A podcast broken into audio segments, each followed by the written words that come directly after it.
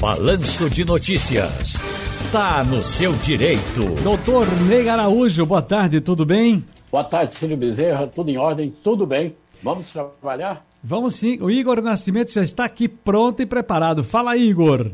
Boa tarde, Ciro. Boa tarde, doutor Ney. Estou desempregado desde 2018 e eu gostaria que o doutor Ney me informasse como eu posso fazer para regularizar o meu recolhimento, pois desde essa data eu não venho recolhendo. Como eu faço para regularizar o meu INSS? Obrigado, um abraço a todos. Um abraço, Igor. Doutor Ney.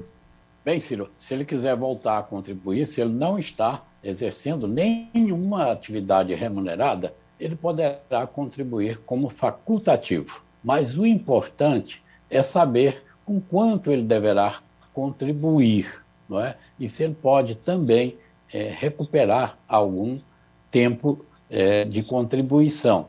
Mas para isso é preciso saber as condições dele, é? as condições financeiras e também se esse pagamento de atrasados como vai impactar não é, nos seus benefícios e a contribuição daqui para frente também como ela deve ser indicada para que ele obtenha a melhor aposentadoria. Lembrando bem que não é só aposentadoria.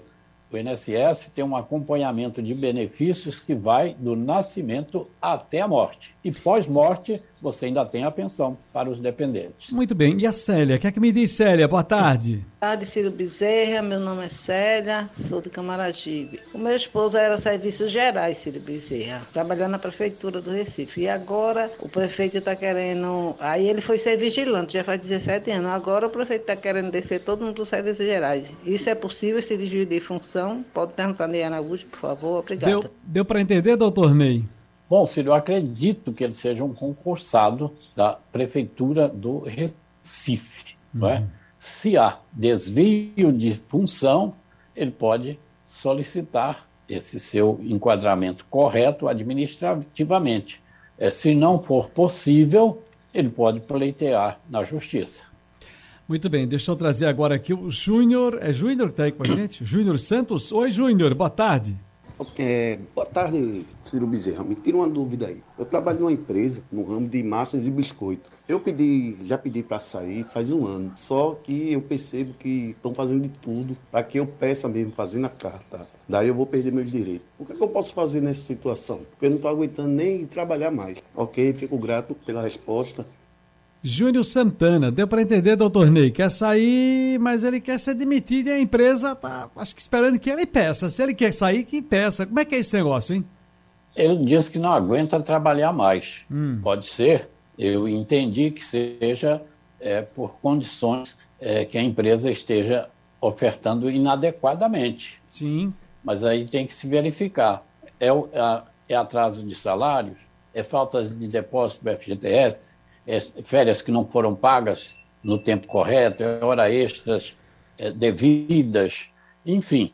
Você tem que fazer uma pesquisa com ele, porque se ele quer de fato sair e a empresa estiver cometendo faltas, poderá ser pedido a chamada rescisão indireta, ou seja, ele pede para sair, mas sendo reconhecido na justiça que a empresa realmente está, está cometendo as faltas que ele vai apontar ele então terá todos os direitos, indenização, saque do FGTS, seguro-desemprego, todos, é, pagamento de férias, aviso prévio, tudo mais. Olá, Daniel. Boa tarde para você, Daniel. Boa tarde. Meu nome é Daniel. Eu tenho, isso é para o doutor Ney. Eu tenho 35 anos completado de contribuição e tenho 54 anos. É, meu salário atual é de R$ 1.800. Eu dei entrada na aposentadoria em 18 de agosto desse ano, 2021, e me deram 45 dias para dar resposta. Só que multaram com aposentadoria com por tempo de contribuição. Eu gostaria de saber se quando eu me aposentar, se vai ter algum fator que derrube meu salário de 1.800, se vai cair muito, saber se vale a pena ou se não vale. E se quando sair a decisão, se for aposentado, se eu posso desistir, se ficou muito pequeno, não, não me aposentar. Queria que alguém me informasse aí. Não, não aceitar a aposentadoria. Deu para entender, doutor Ney? Em parte, Ciro, mas acho que dá para responder. Bem, Aliás, deixa é... eu até pedir às pessoas, quando você for gravar o áudio, baixa um pouquinho o som do rádio. Eu fico feliz que o cabo tá lá ligado com a gente, né? Mas aí atrapalha o seu, viu que atrapalha um pouco, a gente não dá para entender muito bem o que ele está querendo. Mas doutor Ney entendeu em parte, vamos ver se a gente ajuda o Daniel, doutor Ney. Bem, o, o Daniel, ele quer saber, sobretudo, a aposentadoria dele, não é? Com o valor que ela vai ser concedida, se for concedida. E aí, Ciro, é que é, está a grande questão. As pessoas, para pedir uma aposentadoria, é, existem várias regras. Só regra de transição nós temos nove. Então a pessoa precisa saber qual é a melhor regra para ele. A regra geral é uma das regras de transição. Ele pode pedir com a, as regras anteriores à reforma, posterior à reforma. Precisa de saber tudo isso. Se ele não sentar com o advogado previdenciarista e fizer esse, esse planejamento, essas projeções, esses cálculos, né, ele não vai ter essa certeza. E se for concedida a aposentadoria a ele, será que vai ser inclusa nessa aposentadoria todo o período que ele trabalhou? Será que será, serão inclusas todas as contribuições que ele efetuou?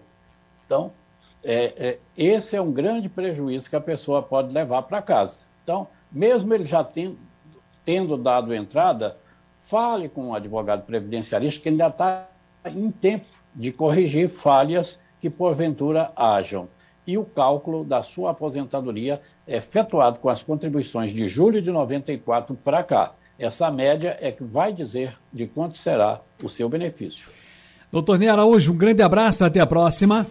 Agradecido, Ciro Bezerra. Um abraço a todos. Até a próxima. Está no seu direito, 5 horas e 2 minutos. Blitz, Rádio Jornal. Blitz da Rádio Jornal na Zona Sul do Recife, Natália Ribeiro. Moradores de duas comunidades no bairro da Embiribeira, no Recife, reclamam de problemas estruturais. As queixas são de ruas esburacadas e alagadas, esgoto a céu aberto, lixo acumulado e dificuldade para acessar serviços de saúde. As situações são relatadas por quem mora nas localidades de Dancendês e Sítio Grande. Incomodados, os moradores acionaram a reportagem da Rádio Jornal, que foi ao local nesta quinta-feira para registrar as reclamações.